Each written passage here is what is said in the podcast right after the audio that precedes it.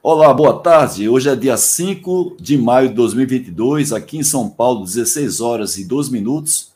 Estamos fazendo uma série de gravações para que cada acadêmico possa se apresentar, para que a gente, colega deles, possa conhecer um pouco melhor.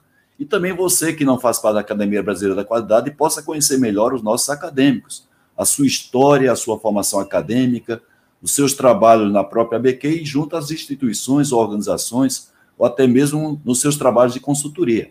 Então, eu tenho um prazer de receber aqui, hoje, o Nigel Croft. Tudo bem, Nigel? Tudo ótimo, Haroldo. E você? Bem também. Apesar, não é, Nigel, de você morar na Europa, né, na Inglaterra, mas você hoje está falando aí dos Estados Unidos. O que é que você anda fazendo aí, Nigel? Eu estou em Houston, uh, Texas, Opa. participando do tal da Offshore Technology Conference, OTC. Né? Opa! Né? É uma das maiores, um dos maiores congressos do mundo. Então, eu apresentei ontem um trabalho sobre uh, a, a, parte de avaliação da conformidade na cadeia de fornecimento da indústria de petróleo. Mas, mas acontece uma coisa interessante. Faz 40 anos, este ano, que eu participei do mesmo evento aqui em Houston. Uh, como recém-entrado na, na profissão, né, na, no início da minha carreira, tinha muito a ver com a indústria do petróleo, e aqui eu estou de novo. Então, pronto. Sim.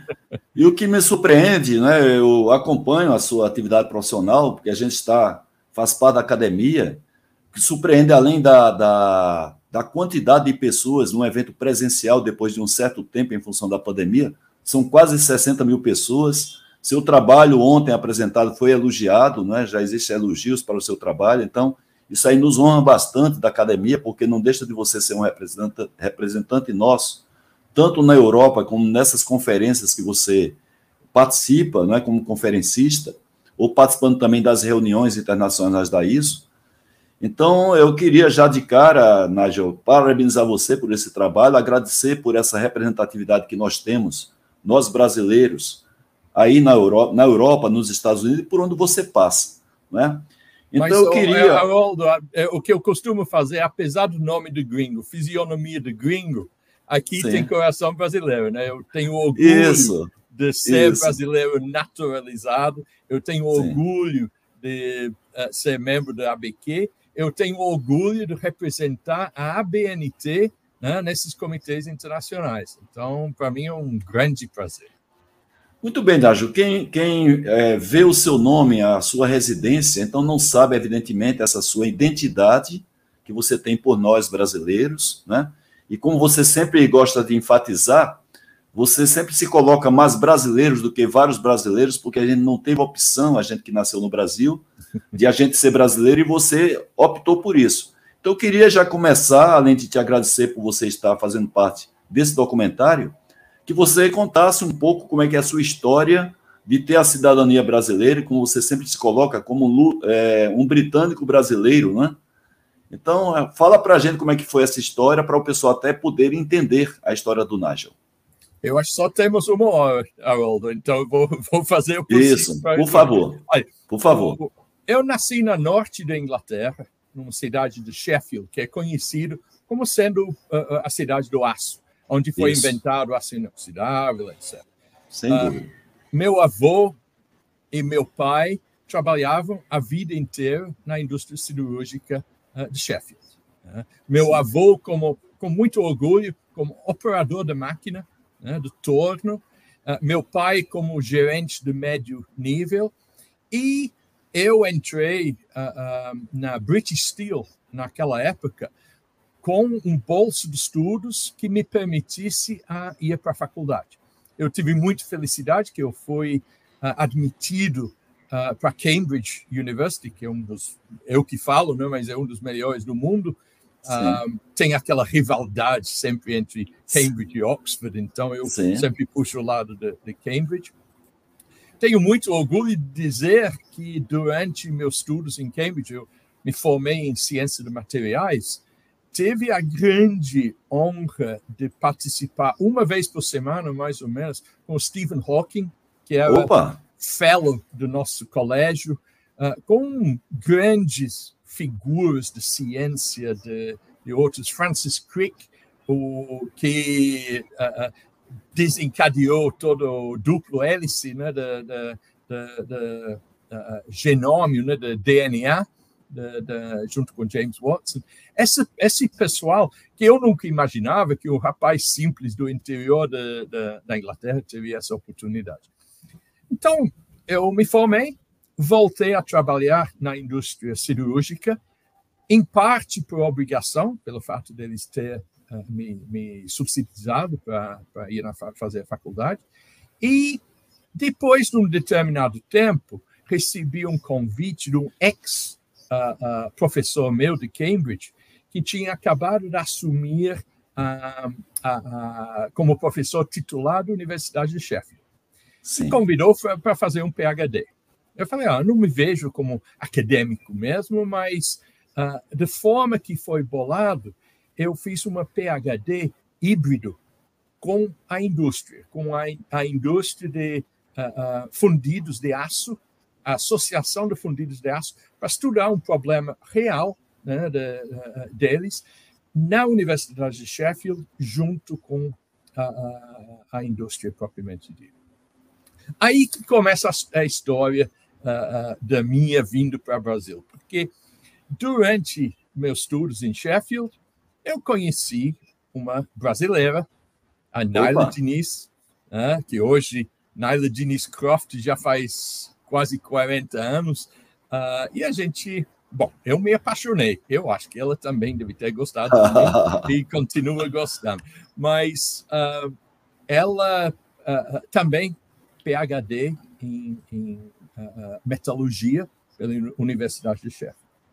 Aí nós divergimos um pouco, eu tive uma outra oportunidade, eu ganhei um, um não é bem um bolso de estudos, uh, uh, mas um bolso que chama Harkness Fellowship, para estudar nos Estados Unidos como pós-doutoramento e com tudo pago, inclusive a obrigação, né, entre aspas, de viajar nos Estados Unidos inteiro durante pelo menos dois meses. Que obrigação então, é boa, coisa, hein? é coisa maravilhosa. Então lá uh, ah, um, ah, eu falei, falei para a Naila na época, a gente estava namorando, eu falei, Naila, eu não posso deixar de fazer isso. Ela estava continuando com os estudos dela. Eu falei, ah, eu vou fazer, mas eu sei que se o nosso relacionamento sobrevive esse, essa distância, a gente vai passar o resto da vida junto. Não era exatamente uma proposta de casamento naquela época, mas não deu outra. Eu, eu fiquei uh, dois anos em Berkeley, fazendo estudos sobre as propriedades mecânicas de uh, tubos de gasodutos de alta pressão para uh, uso em temperaturas baixas na, lá na Alaska. Sim. Então, daí começou a minha, digamos, a, a introdução para esse mundo de petróleo. Voltei para a Inglaterra, Naila terminou os trabalhos dela, eu trabalhei dois anos em Noruega, fazendo avaliações de qualidade para os fornecedores, grandes fornecedores de móvel, para os, os plataformas de, de Mar do Norte. E aí foi para o Brasil. Uh, foi para o Brasil. Isso foi em que ano? Você chegou no Brasil que ano, Nigel? Cheguei no Brasil em 84. 84. É. Foi justamente no ano que eu me formei em engenharia mecânica, coincidentemente, Nigel. Ah, perfeito, perfeito. Sim. É, é. Não, é, foi, foi uma época interessante. Eu acho que hum. importantíssimo também em termos de, de, da qualidade no Brasil, porque foi aí que estava começando né, a, a, falar em qualidade, começando com as missões para o Japão. Né? Um, só que eu entrei, entrei na, na, na empresa do meu sogro, uh, uh, que para mim, uh, eu diria, eu conheço pessoalmente muitos grandes gurus da qualidade, né? Tive o prazer de estudar com Deming fisicamente, pessoalmente, com Juran, conheço o, o, James Harrington nos Estados Unidos. Opa.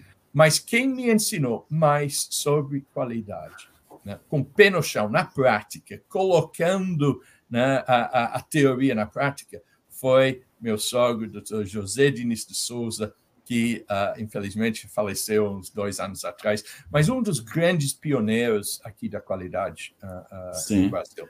Que tem a sua própria fábrica aqui pertinho de mim, aqui em São Bernardo, era isso, Nájio? Não, não. Nossa, nossa fábrica Eletrometal era em Sim. Sumaré. Ah, em Sumaré, no, é, na região de, da Grande Campinas, exatamente. O que aconteceu que, uh, uh, andando um pouco mais para frente, uh, a família da minha esposa vendeu em 95, 96 para hum. o grupo recém-privatizado, a Cisita. Sim. E dois anos, dois, três anos depois, a, a Velares comprou, fecharam a fábrica deles em São Caetano, hum. trouxeram tudo que tiveram de bom de São Caetano para Sumaré, juntaram com tudo que nós tínhamos de bom, e hum. hoje lá é Velares Metals, no mesmo, mesmo, exatamente no mesmo lugar, quilômetro 113 Sim. da Anhanguera, uh, que faz Sim. parte do grupo austríaco agora, First Alpine. Então, certo. é isso. Agora, é, apesar de você dizer que naturalmente é, entrou na área da qualidade, na prática, é, trabalhando com seu sogro, não é? Agora, é, oficialmente falando, Nigel, porque uhum. você tem a formação metalúrgica, não é? Mas oficialmente falando, a sua carreira paralela oficial na área da qualidade, ela começou exatamente em que ponto? É interessante também, porque não era bem uma atividade paralela. Eu estava conversando com um colega aqui em Houston, hoje de manhã.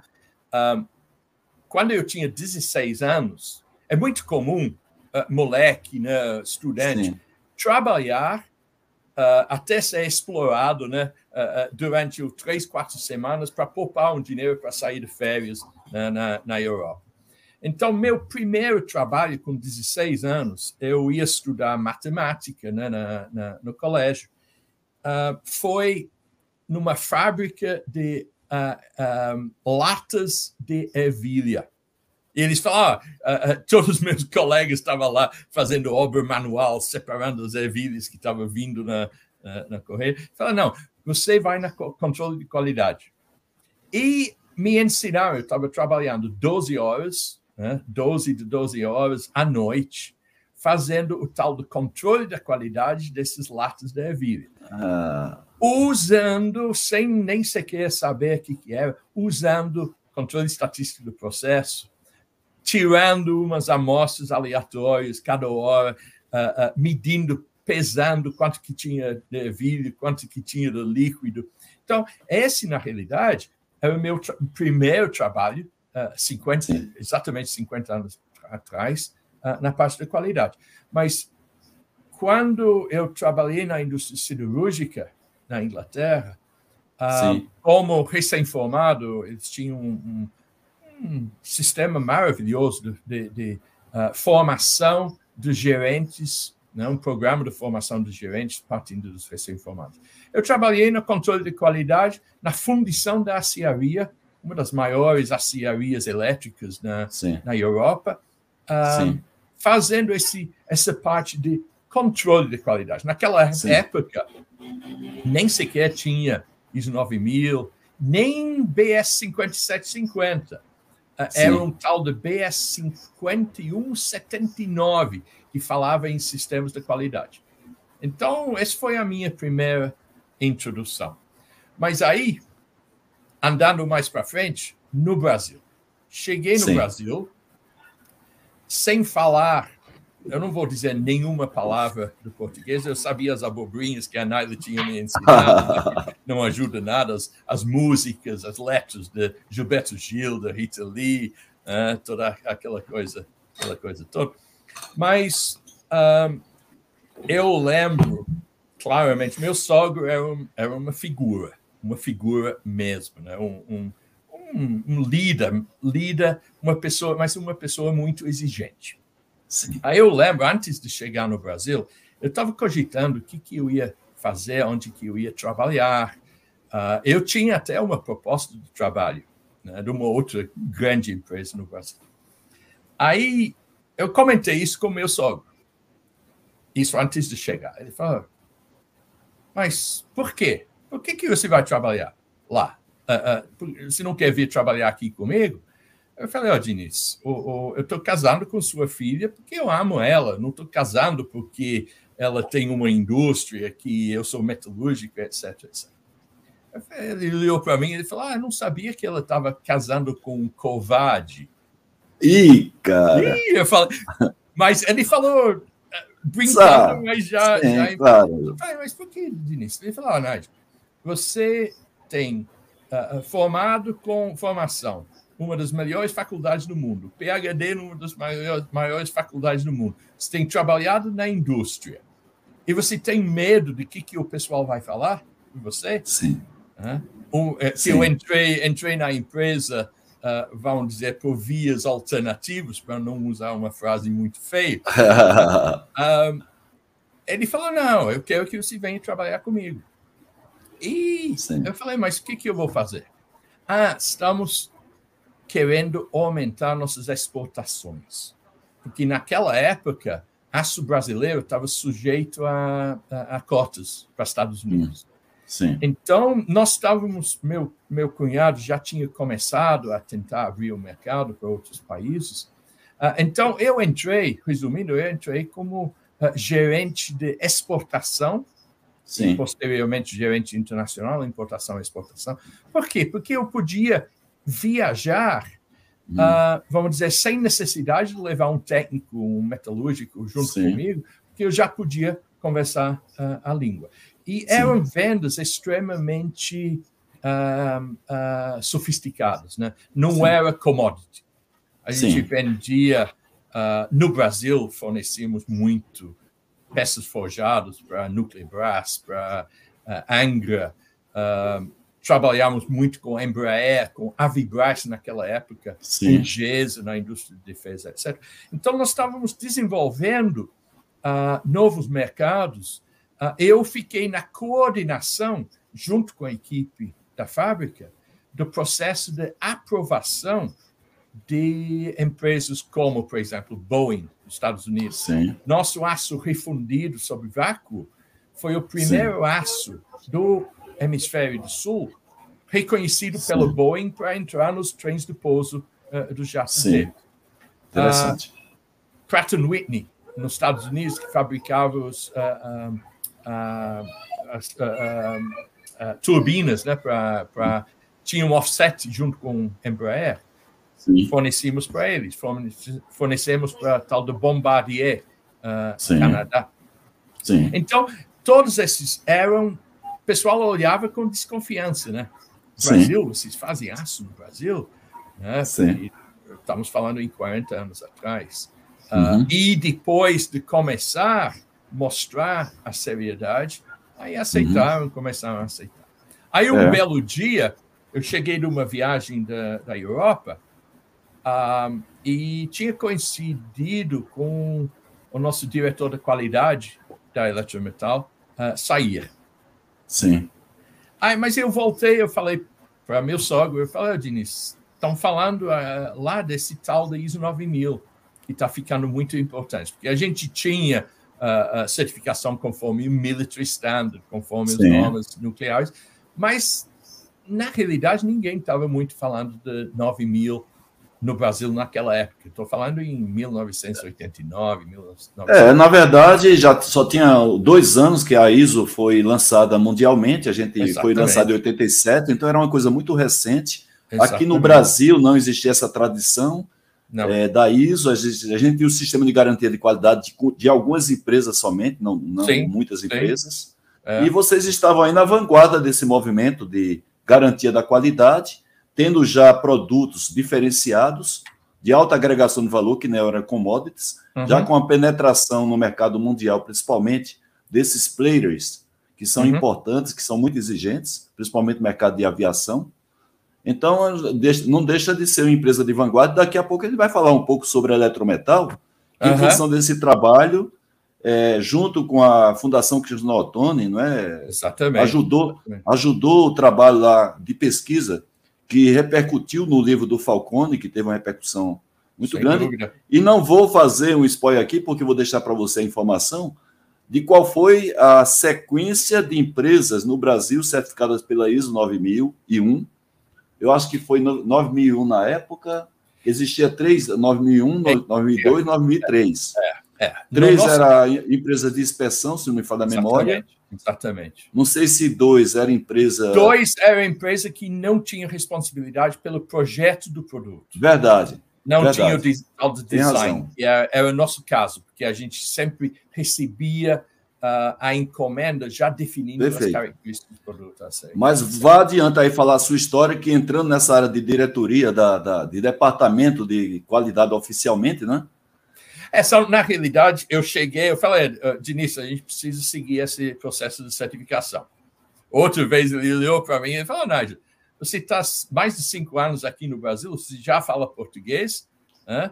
então a gente está precisando de um novo diretor da, da qualidade na realidade, olha, olha a visão naquela época. Não era departamento de controle de qualidade, não era departamento de garantia da qualidade, era DGQ, eh, DPGQ, Departamento de Processos e Garantia da Qualidade. Que bacana. O P aí de processo é muito bacana. Isso era pelo menos 10 anos antes de introduzir esse conceito da abordagem do processo na ISO 9001. Sim. É, então, eu coordenei a, a, a, busca de certificação. Na realidade, foi um trabalho relativamente fácil, porque tinha a mentalidade na empresa de TQC, TQC estilo uhum. japonês. Uh, meu sogro foi um dos primeiros a ir para Japão, 80, 84. Relatório de viagem dele, uh, ele encadenou, mas era maior do que a minha tese de doutorado, que eu levei três anos para fazer. Mas ele chegou e falou: ah, gente, é isso que nós vamos fazer. Uh, nós mandamos, acho que é em torno de 40 gerentes, pessoal ao nível gerencial, para Japão e Coreia, fazer os estudos. Uh, trabalharam lá na, fizeram os, os trabalhos lá na JUSI, uh, Japan Sim. Union of Scientists and Engineers, que grande parceiro do então Fundação Cristiano Toni. Sim. E logo uh, depois de um ano, mais ou menos, eu chamaria de adaptação ao invés de implementação. A gente fez com recursos próprios, basicamente naquela época nem tinha consultor, que ninguém Sim. tinha feito. Uh, hum. Obtivemos certificado número 4 de, do BVQI no, no, Brasil. Então, um dos primeiros, não, não vou dizer uh, número 4 no Brasil, porque tinha poucos outros certificadores. Sim. Uh, mas com muito orgulho, nós, nós tivemos esse, uh, pelo menos entre os primeiros 10 uh, certificados no Brasil.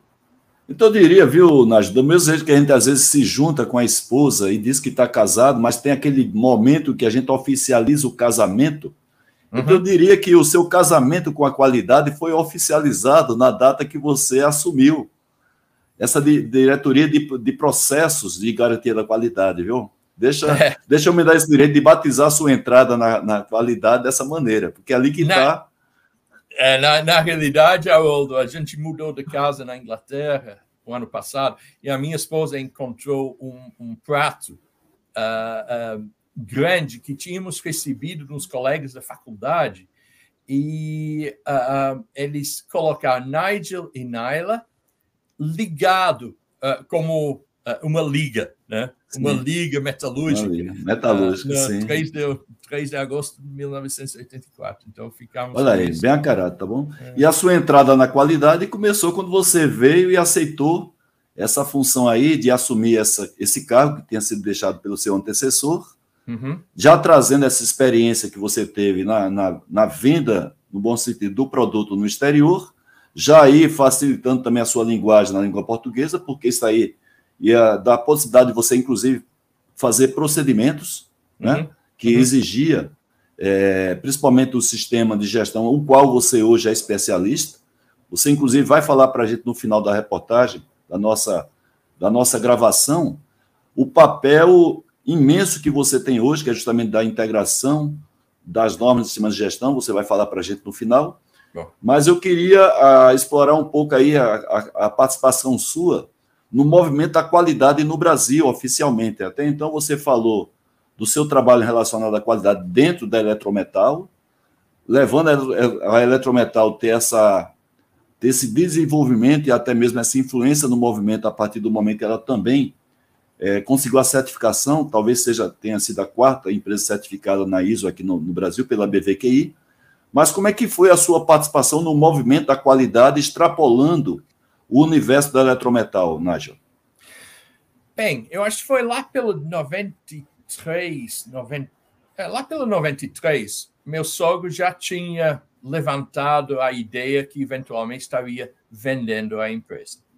Então, isso botou semente de uma ideia na minha cabeça e eu montei uma empresa de consultoria junto com a minha esposa, uh, Croft Croft, né? não podia ser outra, uh, com, no intuito de ajudar empresas a implantar ISO 9001, mas dentro do arcabouço maior da qualidade total. Ou seja, uh, nós tínhamos nos dado o luxo de recusar trabalhos daquele sujeito que só quer uh, uh, obter certificado, não interessa pela Sim. qualidade, me mostra quais são os procedimentos que eu tenho que escrever e eu vou escrever e obter a certificação. Então, nós tínhamos uh, se dado o luxo de não, não fazer isso.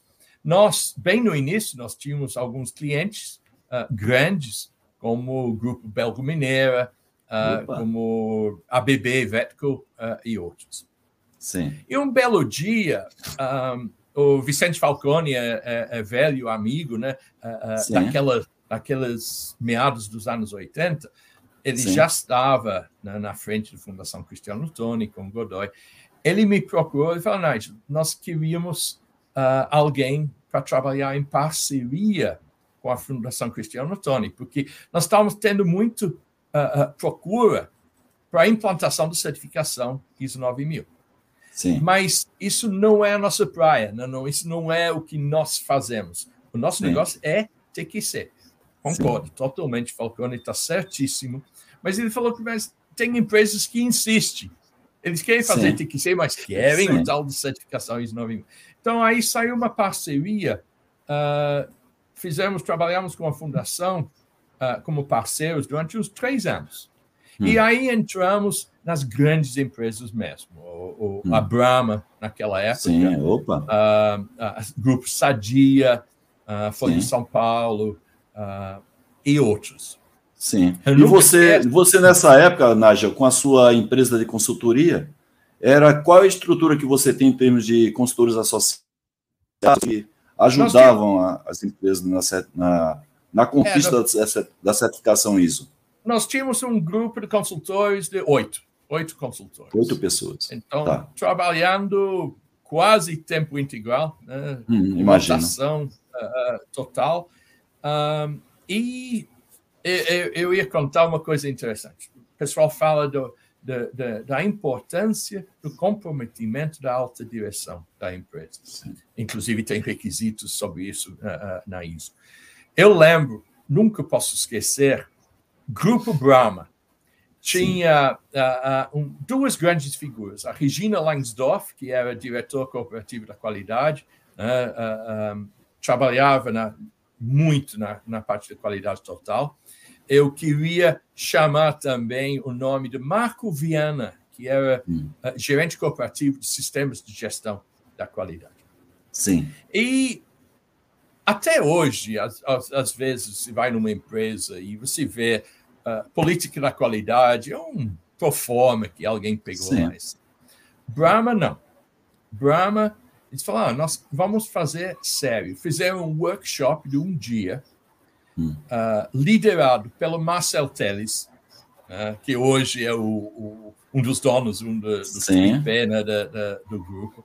O Magin, que era o, hum. o uh, diretor comercial, e o Carlos Alberto não, não me lembro bem o nome dele, mas as, as três cabeças da Brahma, junto Sim. com a equipe de diretores, para debater e realmente pensar na política Sim. da qualidade da Brahma, como que isso se inseria uh, com a visão deles, com os valores deles, etc. Sim.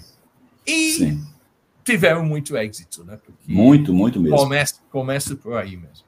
Começa por aí. A história da, da Ambev começa por aí. Eu, eu vivenciei essa evolução da Brahma, porque nós éramos fornecedores da Brahma lá na região da Bahia, uhum. e ela já naquela época, ali a gente está falando no início dos anos 90, já tinha o seu modelo TQC, que eles também, como, como a gente lá na Central de Manutenção do Camaçari, começaram com o trabalho do Falcone, uhum. ainda na Fundação Cristiano Ottoni, e tinha parceria com a Juse. O Miyauchi era o consultor da Juse que dava o suporte aqui no Brasil, você sabe disso. Era, o, era um parceiro do, do, do Godoy e do Falcone. E ela, aí, em paralelo, começou, inclusive, naquela época, a implantar o próprio TPM, a manutenção produtiva total, em paralelo Perfeito. Com o seu processo de TQC. E deu no que deu. A gente tem uma empresa hoje que é, tem uma repercussão que hoje já não é tão brasileira mais, né? que é a uhum. Ambev barra Embev, tem uma participação muito grande de outros acionistas, inclusive do exterior, mas toda a origem, vamos dizer assim, da parte brasileira da Ambev começou justamente desse trabalho de gestão da Brahma, e o, até hoje o Falcone, se não me falha a memória, tem uma participação aí como conselheiro ou como apoiador Exatamente. Do, do, Exatamente. Dos trabalhos estratégicos da, da Ambev barra Embev. Muito bem, Croft, eh, Nigel. Agora, e como é que foi a sua entrada para a ABQ. Como é, onde é que você conheceu o mestre Basílio Dagnino, que foi a pessoa que confiou, né? trouxe você para ser avaliado pelos demais colegas, você entrou antes que eu. Como é que foi essa, é, essa indicação? Como é que foi a expectativa da eleição e como é que foi a sua entrada na academia? Eu estou com um olho aqui no relógio, Haroldo, porque para contar isso eu preciso voltar um pouco ainda. Sim, tá certo. Temos uh, tempo. Meu primeiro curso que eu fiz da qualidade da ISO 9000 foi na Unicamp e foi o Dagnino que ministrou. Isso deve ter sido ah, é? lá pela era lá pela 1989, 1990. Um, isso foi antes de eu fazer meu curso de Lead Assessor. Né? Eu ganhei o, o, o curso de Lead Assessor depois de ter certificado a, a Eletrometal. Mas, então eu conheci Dagnino daquela época, 89, Sim. 90. Um, depois, depois, logo depois de eu ter saído da Eletrometal, eu lembro muito bem, eu fui fazer uma auditoria da Confab, em Pindamonhangaba. Pindamonhangaba. E era, era se não me falha a memória, o gerente da qualidade era o Branchini. Branchini, me lembro, opa. Branchini. Aí eu estava eu tava fazendo uma auditoria em nome de uma, eu acho que era Exxon ou, ou para tubos. Eu Sim. conversei com o Branchini, eu falei, vem cá, Branchini, como que esse trem da alegria que se chama de TC176, do CBNT, CB25, etc., que vai para o mundo afora, lá, deve ser uma beleza, né? Sim. Eu se você se interessar, vai ter uma reunião do grupo de apoio técnico na Bini Sinais uh, uh, em São Paulo daqui a, daqui uma semana. Se você se interessar, vai lá, vão divulgar o que eles estão fazendo, etc. Eu fui lá e lá eu conheci o grande Geraldo Nava, que continua Sim. lá hoje, que estava na frente de, de, desse grupo. O nosso querido e amado uh, Heitor Estevan, uh, que é em memória, mas é. Em memória do Imetro, né? Da, do Imetro. Não, mas é. Não, não, não era. O, não era não é, o Heitor não, não é do Imetro? Heitor era do Petrobras e era superintendente CB25, inclusive acadêmico da, da ABQ. Sim. Tá. Uh, mas ele era superintendente do Comitê Brasileiro de Qualidade da, da CB25. Sim. Tá. E, sabe, eu devia ter feito uma ou duas, duas perguntas meio inteligentes. E eu falei, vem cá, como que é esse comitê brasileiro? Como que vocês trabalham? Ah, a gente vai em novembro à reunião plenária da ISO TC 176, Sistemas de Gestão de Qualidade, em Durban, África do Sul. Sim. Acontece que eu tinha alguns negócios lá na África do Sul. Eu falei, eu posso ir como observador? Eu, eu mesmo pago minha passagem? Pode. Então, lá fui eu para Durban. Uh, cheguei lá, depois de um dia, o Nava chegou para mim e falou: Nigel, estamos com um problema, que estão criando um novo grupo aqui da, ao nível internacional e a gente não tem delegado suficiente para dar cobertura, que todos os uh, membros da delegação estavam em outro grupo. Você topa ir lá? e, e pode falar que né, você está lá como observador. E assim começou. Daí, aí para frente, tivemos a reunião do TCU 76 no Rio de Janeiro, 97. Um, eu fui nomeado como o líder, minha, meu primeiro trabalho de liderança na, na ISO, eu era líder da força-tarefa responsável para a implementação e a transição para a versão 2000 da ISO 9001. Foi aquela grande transição Sim. de uma norma muito burocrática, pesada Sim. em termos de procedimentos, etc., para um mais focado em processo. Então, Sim, e está de parabéns, porque foi uma mudança que agregou valor até hoje, né? Hoje, para quem ainda tem aquela visão limitada da ISO 9000, é uma visão aí de 87, depois que foi incluído o ciclo PDCA e na sua versão aí foi valorizada a questão de processo, uhum. hoje eu diria, viu, Nágio, que a ISO 9000 já se aproxima muito, mas muito mesmo de um sistema de gestão, tal qual a gente prega para a qualidade total, é, não na amplitude que a gente chama de qualidade total, porque aí entra fatores estratégicos e a ISO não foi criada para isso, evidentemente. Uhum. Mas, para quem tem, eu gosto de sempre enfatizar isso, que as pessoas ainda têm uma visão muito limitada da ISO, ainda re... voltando ao sistema de garantia de qualidade do passado, mas era, era o que podia ser feito de melhor naquela época, já foi um grande avanço, mas hoje a ISO 9000 ela realmente tem uma, uma riqueza muito grande e ela ajuda muito a empresa na questão de gestão de processo, em vez de ficar limitada apenas a uma certificação para prestar contas a um determinado cliente. O, o problema, uh, Haroldo, é que a ISO 9000 hoje exige uma maior diria, comprometimento e maturidade do que precisava 30 anos atrás. Sim. E tem empresas que têm essa maturidade suficiente para abraçar, para não não procurar todas as respostas na ISO. Sim, uh, isso sim. não fala, você tem que fazer isso, isso, isso, isso, isso e dessa hum. forma. A ISO, hoje em dia, fala: ó, esses são os resulta resultados que você tem que alcançar, você tem que controlar seus processos de forma de alcançar. Agora, quem define os processos são vocês, meu amigo. Muito bem. Quem define o grau de procedimentos, etc., são vocês. então, isso é mas então. Mas voltando, voltando atrás. Uh, uh, na realidade, você falou parabéns pelo trabalho. Eu fui a, apenas o marqueteiro do trabalho naquela época. Né? Quem tinha feito grande trabalho era Martinus Backheisen, que era, naquela época era gerente da qualidade da Ericsson, em São Sim. José dos Campos. O grande amigo Eduardo Volgemuth, da VEG, que infelizmente faleceu com 42 Sim, anos. Engenheiro da VEG, foi um braço muito grande lá na época do. Participou muito. O, o, uh, e, e mais, mais alguns outros. Sim.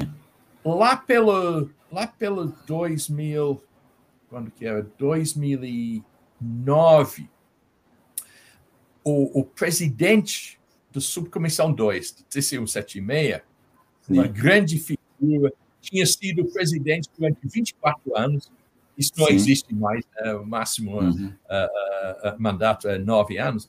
Mas ele falou para mim, falou, Nigel, eu quero que você seja o próximo presidente desse dois. Eu falei, oh, John, eu não posso, eu faço parte da delegação brasileira, né? o secretariado é BSI na Inglaterra, etc. Ele, ele fez assim e eu, bom, resumindo, não deu outro. Um, aconteceu, um aconteceu um fato interessante nesse meio tempo, lá pelo 2009, que a Jussara Lopes, que era da Eletrobras, foi eleito presidente da subcomissão 1 da TC176. Eu falei, e pronto, uh, não vão nunca deixar dois brasileiros ter uh, uh, a presidência da subcomissão 1, subcomissão 2 da, da TC176. Mas deu certo. Eu fui entrevistado Sim. pelo BSI, um, entre outros candidatos. Eles, na realidade, eu não tive que me abdicar da, da, hum. do Brasil, porque o, o, presidente da, da, de uma comissão técnica tem que ser neutro, tem que bom, se distanciar de qualquer uh, país. Uhum. Um, e foi, isso foi uma resposta longa para uma pergunta uh, curta.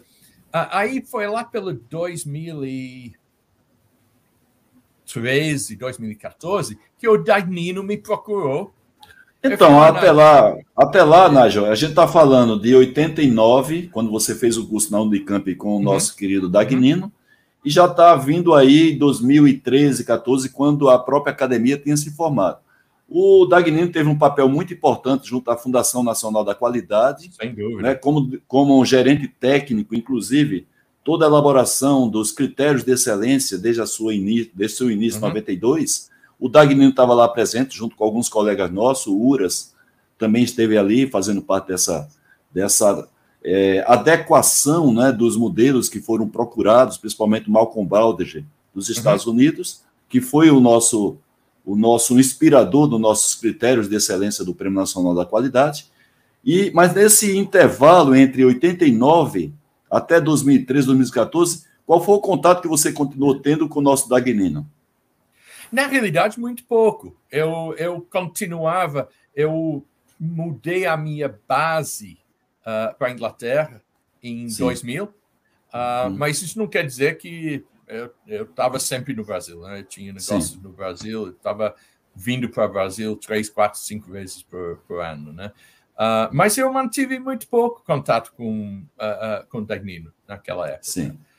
Okay. Encontrei com ele, se não me falha a memória, foi no um dos, um dos, uh, uh, uma das reuniões da ISO, eu acho que foi em Tóquio, e a gente Sim. renovou a, amizade. Uhum. E aí ele me convidou para queria me ser meu padrinho, né, para entrar na 2013, 2014, estava bem no início da, da fundação da, da ABQ, não é? É, é, é. Então entrei, foi com todo orgulho, né, para ser né, até o pino da ABQ colocado na minha lapela pela pela Dagnino. E, e pronto, eu, eu, tenho muito orgulho mesmo de, de me compor né, uh, uh, nessa, nessa grande academia, com figuras como Osiris. Silva, com o João Vargas, com o Doroteia, com o Jorge Gerdau, uh, agora com uh, Haroldo Ribeiro, com outros que estão entrando agora. Sim. E você é moço, né? Eu, uh, quando eu entrei, eu e Reinaldo Figueiredo, nós Sim. éramos os mais jovens, né? Agora Sim. eu tô, eu tô É, e você, além de, mais, além mais de jovem, né, Nigel? Você é assim, nascido, evidentemente, na, é, no exterior, é, apesar de ser ter naturalidade brasileira, né? Nacionalidade brasileira, você foi o primeiro, sem ser brasileiro nato, a entrar na academia, né? E abriu espaço, inclusive, nada, nada impede que alguém é, que seja de fora entre na academia brasileira, desde que tenha trabalhos, evidentemente, aqui no Brasil, como você teve. Uhum. E como é que foi a receptividade sua? Porque naquela época no, todos os eventos eram presenciais, não uhum. existia uhum. essa facilidade que a gente tem hoje de fazer eventos à distância. Então, como foi a receptividade sua dentro dos acadêmicos? Você já conhecia pelo menos boa parte deles? O Falcone tem a mesma formação sua não é sim, engenheiro sim, metalúrgico. Sim. Aliás, aliás, não é por ordem de mérito, porque o Falcone sim. entrou depois de mim, né? Olha aí, assim, é verdade, tem razão, tem razão. Mas... Mas ele tem a mesma formação sua e vocês se encontravam presencialmente. Então, é, como é que foi essa, essa receptividade que você teve no meio aí dos demais acadêmicos aqui Perfeito. no Brasil? Perfeito, maravilhoso. Uh, uh, na realidade, fazia questão, como continua fazendo questão, eu acho que eu não perdi nenhum seminário presencial da, da ABQ. Então, Sim. eu costumava, pelo menos, participar das reuniões, as assembleias da ABQ, que estava associado com, com o seminário da, uh, uh, lá, lá na Fiesp, em São Paulo. Um, ok. Naquela ah. época, a gente não tinha muito Zoom né, e Sim. média social, mas eu acompanhava via e-mail as Sim, reuniões intermediárias. Né? Tá. Agora, Nádia, eu queria, antes de fazer a pergunta final para você, uhum. é só para o pessoal que está assistindo a gente se posicionar.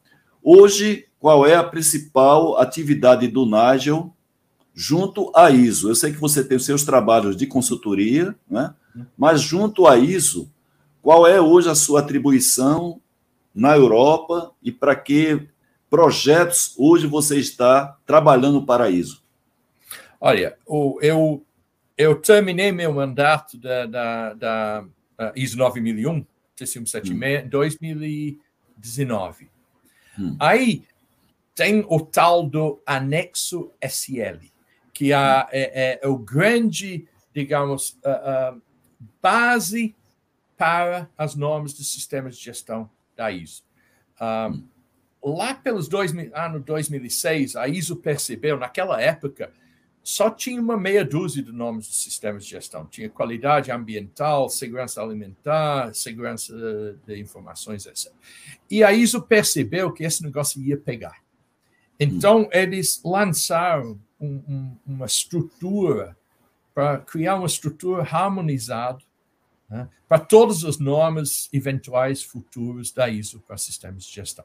Isso consta no tal do anexo SL das diretivas da ISO, que dita as regras de como se faz uma norma. Então, isso tinha sido publicado em 2012. A versão 2015 da ISO 9001 adotou, como também 2015 da 14001 também adotou. Então, chegou um determinado momento que pensaram, bom, está na hora de dar um refresh, está na hora de dar uma, não necessariamente uma revisão geral, mas dar uma, revisitar né, esse tal Sim. anexo. Sim. Eu tinha acabado de sair da presidência da TC176, então me convidaram para ser o, o convener, o líder do grupo, para fazer essa Sim. grande revisão. Uh, durou dois anos, com participação de todos os comitês que têm uma norma do sistema de gestão. Hoje temos mais de 40 né, uhum. normas de sistemas Sim. de gestão. Uh, os mais novos que estão em desenvolvimento uh, é gestão de inteligência artificial, gestão do sistema de, de gestão uh, inteligência artificial. Então, terminado esse trabalho de revisão, que foi publicado em maio do ano passado, eu fui convidado pelo Conselho Técnico da ISO a ser o presidente do tal do Joint Technical Coordination, Sim. que é o grupo de coordenação técnica para todas as normas dos sistemas de gestão uh, da ISO. Qualidade, ambiente, saúde e segurança do trabalho, energia, antissuborno, uh, uh, turismo de aventura, todas essas normas. Pra, a ideia é fazer uma integração né, desses sistemas, não é, Nigel? A ideia, a, o projeto final é ideia, é esse? É, a, a ideia, é, é, eu acho que não existe uh, essa palavra, mas descrever as normas de uma forma que sejam integráveis, integráveis. Dentro, do, dentro de um sistema único, dentro de uma, uh, único dentro de uma empresa.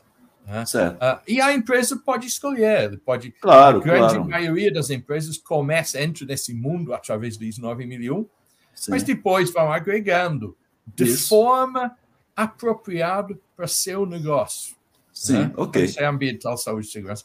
E pode ou não optar para a certificação. Implantar o sistema não, não quer dizer que é obrigatoriamente. Sim. É, hoje já existem várias empresas que têm o chamado SGI, Sim. que incorpora as três grandes normas, que é a parte de ambiental, uhum. segurança e saúde e qualidade. Exato. Algumas, inclusive, tentam trabalhar também com as boas práticas de fabricação, se não me falha a memória, é 22 uhum. mil. Mas, uhum. como você falou, tem das diversas normas e pelo que eu estou entendendo, a linguagem seria facilitada para você integrar e evitar você ter, é, vamos dizer assim, ter que ter níveis de conhecimento diferentes em termos de lógica, né? a lógica da uhum. norma, uhum. e poder, talvez, quem sabe, ter uma coordenação para que elas sejam auditáveis de maneira integradas, como são hoje auditáveis. Exatamente. As normas ISO 9001, 14001 e a é, 45001 né? Sim. sim. E, e, tem, tem os termos comuns, né? Liderança. Perfeito. Você precisa de liderança, qualquer um é, deles. E, não, e, não, é, não precisa ser muito diferente a redação. Sim, isso. Complicar para quê? e o fundamento principal, que é o PDCA, né, que faz parte da, da do DNA dessas normas, é o, é o PDCA. É um, esse é um dos tripés. Uh, uh, tripés o tripé, né? o tripé é abordagem do processo. Entender certo quais são os processos que você precisa gerenciar para alcançar o resultado pretendido. Esse resultado pretendido pode ser qualidade do produto, pode ser não agredir o meio ambiente, pode ser criar um sistema uh, seguro, uh, saúde e segurança do trabalho, etc. Sim. Quais são os processos que eu preciso incluir dentro do meu incluir. sistema? É o primeiro ponto. Para isso. Segundo ponto é uh, pensamento baseado em risco. Então, Sim. quais são os processos que têm um impacto maior? Onde que eu preciso realmente gastar meus recursos, porque com esse processo eu não posso bobear. Outro certo. processo, eventualmente, não precisa tanto disciplina, não precisa tantos procedimentos. E aí, o terceiro, o teu querido e amado PDCA, e também sou muito fã do, PDCA, Sim. que é planejar o processo, executar o processo, Sim. aprender, fazer melhorias contínuas, né? estudar e, e depois incorporar melhorias, não só para corrigir aquilo que deu errado, Sim. mas dentro do espírito, como que eu posso fazer melhor? Tanto ao Muito nível bem. do processo, como também ao nível do sistema. Muito bem. É, Para honrar nosso compromisso em relação à pontualidade, Nigel, que uhum. faz parte do quinto S do 5S, né? Você claro, sabe disso, o claro. o quê? A pergunta final e depois vou passar para você fazer suas considerações. A gente está dentro agora da Academia Brasileira de Qualidade, tendo, fazendo um estudo, está sendo coordenado pelo. É, tanto faz parte o Vivaldo, uhum. como também faz parte Daqui a pouco eu lembro mais dois componentes que estão à frente desse projeto, que é estudar qual é a tendência da qualidade no Brasil e no mundo. E hoje a gente tem esse termo qualidade, que em parte fica sendo colocado à prova com outros termos mais em voga hoje, que é a questão da sustentabilidade, o próprio ISG, governança e por diante. Sim. Você que está na Europa e está acompanhando esse movimento muito aí no, no olho do furacão, como é que você vê a tendência da gestão pela qualidade comparado com as ferramentas ou sistemas de gestão hoje que estão sendo praticados, estão sendo buscados pelas empresas de ponta na Europa e nos Estados Unidos?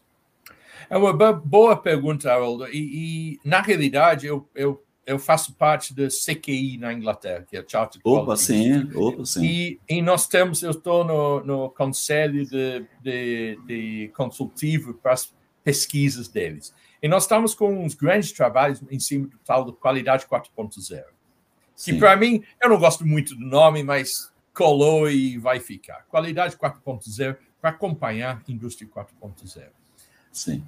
Um, tem muitas novas ferramentas na nossa caixinha de ferramentas. Mas, ao meu ver, e uh, parece que onde nós estamos chegando à conclusão, é que os conceitos são os mesmos. Nós temos muito mais poder de pensamento. Tem um livro maravilhoso de McAfee e Brynjolfsson, um, chamado Segunda Época da, da Máquina, que eles falam que hoje em dia computador está fazendo para nossos cérebros o que o, o motor a vapor fez 300 anos atrás para os nossos músculos. Está dando poder, muito mais poder. Então, nós temos uh, uh, uh, parte de uh, análise de dados, de grandes dados. Nós temos big, o chamado Big Data, né? Big Data, Big Data Analytics. Nós Sim. temos o, o, toda a parte da rastreabilidade que é permitido uh, pela, pela, uh, uh, pelas metodologias que tem hoje em dia. O conceito não é diferente. Hum. Né? Análise e solução de problemas, nós temos acesso a muito mais dados. Sim. Né? Um, então, nós chegamos à conclusão, e, e, a definição do trabalho do CQI, que a qualidade 4.0 é a interação da tecnologia com os humanos. Eu acho muito importante isso. Interação de tecnologia com humanos para melhorar todos os aspectos da, da qualidade. Uh, e aí eu vejo qualidade do produto, do serviço, do ambiente, da saúde segurança do trabalho, qualidade de vida futuro né, para as próximas gerações, que chama-se uh, sustentabilidade.